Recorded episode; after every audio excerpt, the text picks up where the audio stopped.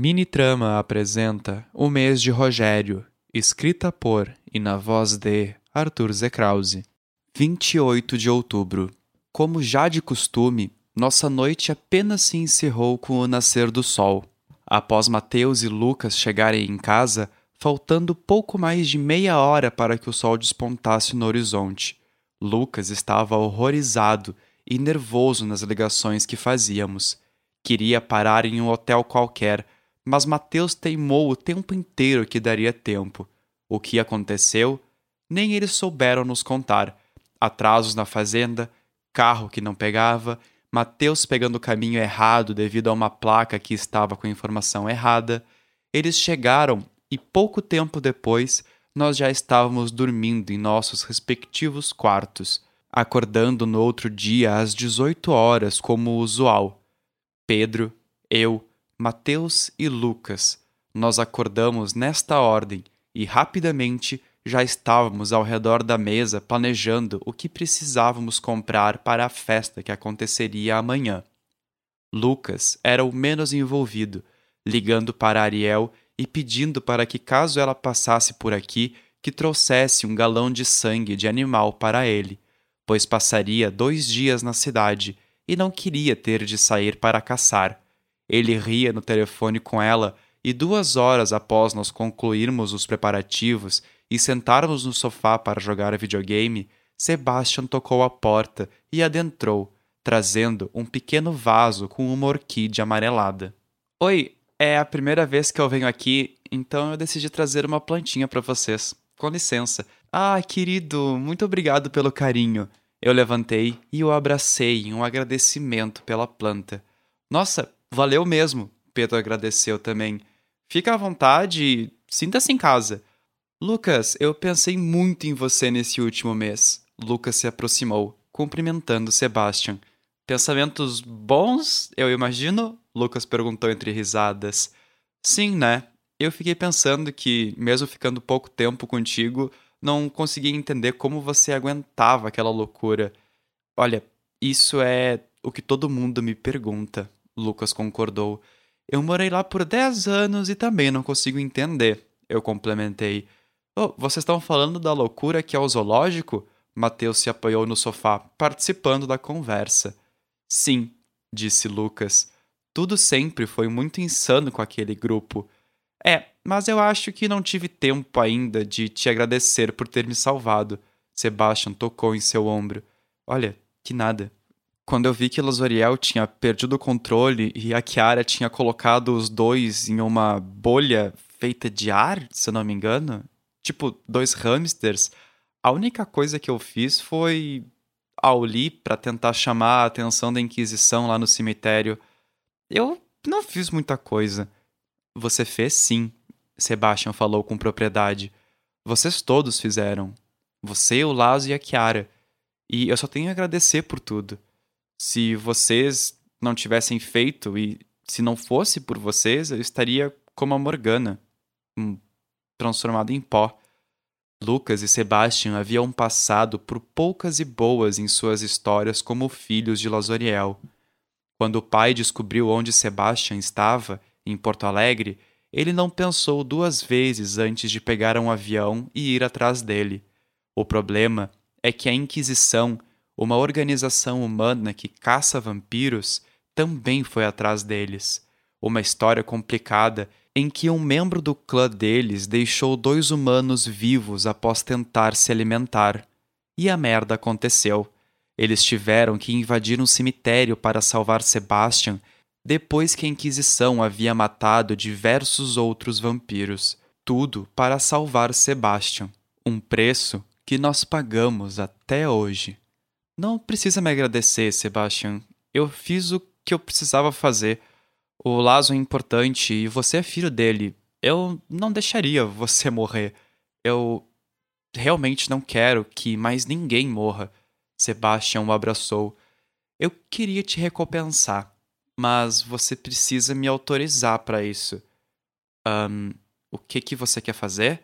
Lucas perguntou curioso eu queria tentar trazer o Daliel pro nosso mundo, para que você pudesse falar com ele. Lucas ficou imóvel. Isso isso é possível? Ele perguntou.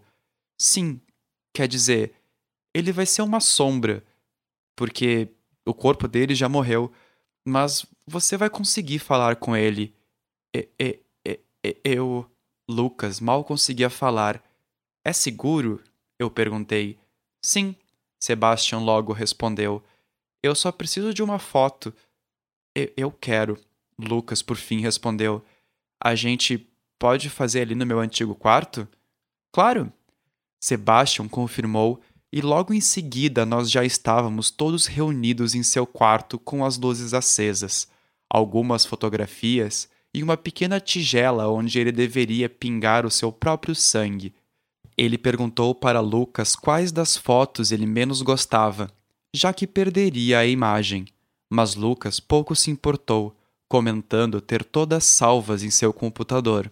Sebastian sorriu e, colocando a foto na tigela, ele cortou o punho da mesma forma que seu pai fazia, cravando os dentes e logo vendo o sangue escorrer por entre seus dedos, pingando sobre a foto do Daliel. Um arrepio passou pelos humanos e um frio intenso tomou conta do lugar. Sebastian tornou a falar, sem perder por um segundo os olhos da foto de Daliel. Abra o caminho, ó oblívio, para que esta alma viaje. Seja seu guia, mostre-lhe a trilha certa que você mesmo construiu. Marcas deixadas para trás agora indicam os sinais a percorrer. Deixe a estrada limpa e acelere o caminho de Daliel Ogamatashi até nossa presença. Aceite assim a minha oferenda.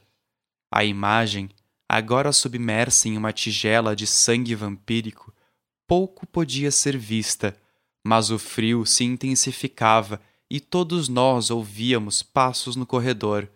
Lucas e Sebastião eram os que menos sentiam a força da invocação, mas nós, os humanos, sentíamos como se a felicidade tivesse sido arrancada de nossos corpos.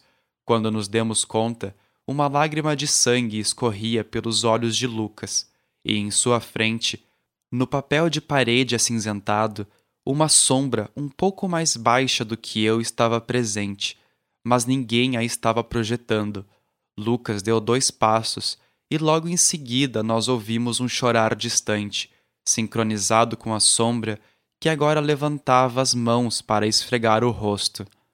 Dali, Lucas encostou sua mão na parede, recebendo o toque da sombra que do outro lado colocou sua mão sobre ele. Meu sol, disse Daliel, você não tem noção da saudade que eu sinto. Eu sei, eu também sinto, respondeu Lucas. Você é mesmo muito mané. Daliel deu uma risada. Quem que te abraçou? Foi o Lazoriel, o seu tio, Lucas respondeu enquanto tentava secar as lágrimas. Ah, quer dizer então que você é um gangrelzinho? Daliel sorria. You're a king and I'm a lion heart. Lucas cantarolou. Quando me dei conta, não só eu, mas Mateus e Pedro também estavam chorando a presença de Daliel. Como. Como foi morrer, Dali? Lucas estava nervoso. Foi rápido. Foi indolor. A Senescal me puxou de um lado e a Pamela para outro e. Bem, eu fui decapitado. Por que, que você foi para lá? Eu te avisei para você não ir. Lucas começou a chorar e a bater na parede com raiva. Eu não sei. Daliel abaixou a cabeça. Eu achei que era certo, mas eu acabei sendo denunciado pela Senescal. Eles queriam te usar como isca para mim, para que eu falasse as coisas que eu supostamente tinha falado com o Guido, o xerife. Eles queriam. Eles queriam te prender, Lucas. E eu não encontrei outra saída senão acabar com a minha vida para salvar a sua. Você era humano. Você era a pessoa que eu mais amava e eu nunca te desejei algo parecido com o que eu passei. Eu pedi para que uma das chefes da anarquia arrancasse minha cabeça, mas ela não conseguiu, e bem, o resto você já sabe. Lucas tentou se controlar, mas pequenos pelos ruivos cresciam em seu pescoço. Eu fiquei lá por um bom tempo depois de morrer. Dali continuou. Eu vi Lazoriel chegar, eu vi ele levar House em torpor para fora do prédio, eu vi o andar explodir com um botijão de gás, mas ninguém mais apareceu lá desde então. E por muitas noites eu fiquei sentado ali, sem conseguir sair, esperando para te ver e tentando encontrar uma forma de te ver. Ele secou as lágrimas mais uma vez. Mas então eu fui embora. Eu encontrei o meu caminho assim como você encontrou o seu. E eu fico muito feliz que você achou eles. O Pedro, o Mateus e, bom, os outros que eu não conheço. Mas eu tenho certeza que eles estão cuidando de você tanto quanto eu poderia cuidar. Ou talvez até melhor. Eu. Eu tô muito feliz, Dali.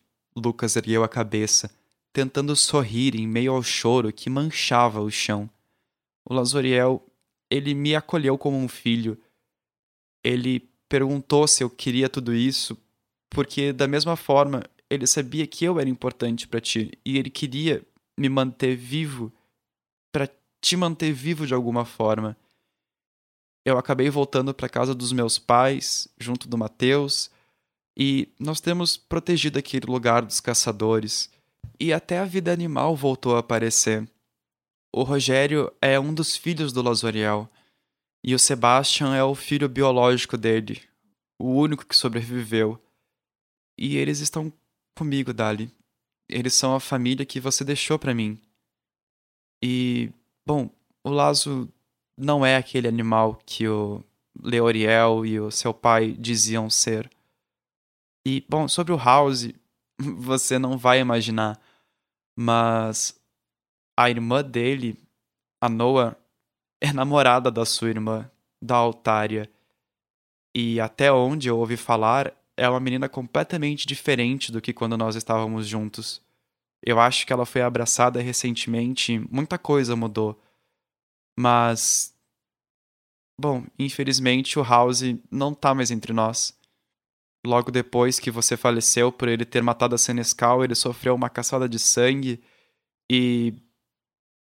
Ele tentou te proteger e. Bom, você viu, né? Mas ele faleceu depois. O Lazoriel tomou decisões que suportariam a vida dele mais do que a do House. Daliel começou a falar: Você vai me dizer que a Altária e a Noa têm um laço de sangue também? Daliel brincou. Pior que tem, eu comentei. ok, parece que os House estão destinados a amar e se matar junto dos Gamatashi, né? Nós começamos a rir. Ai, você é meu maior orgulho, Lucas. Eu nunca desejaria que você vivesse como eu, como um membro, como um vampiro. E eu fico muito feliz que você está protegido e principalmente cheio de amigos. Que era o que. Bom, eu tinha dificuldade de fazer quando eu estava vivo. Mas eu quero que você me prometa uma coisa. Qualquer coisa, Lucas concordou. Me promete que você vai viver como nunca viveu vai caçar, vai se divertir, encontrar pessoas e aprender a amar ainda mais do que nós já nos amamos. Lucas acenava positivamente com a cabeça. Meu solzinho. Continua humano. o... o Lazariel diz que eu tenho cheiro de sol ainda. Eles começaram a rir. Sim, você tem mesmo. Mas é porque você é um solzinho. Você ilumina as pessoas, Lucas. E é isso que eu sinto mais falta. Daliel confessou. Meninos, o ritual vai acabar. Sebastian comentou. Eu te amo, Lucas. Eu sei. Eu também te amo, Dali. Pedro, Mateus, obrigado por não deixarem ele para trás. Bom, na verdade, foi ele quem nos buscou, Daliel. Ele, com certeza, é o mais forte de nós três. Pedro comentou. Fiquem bem, ok? Daliel pediu. A gente vai, Dali. A gente vai. Lucas começou a soluçar enquanto a sombra de Daliel se apagava na parede.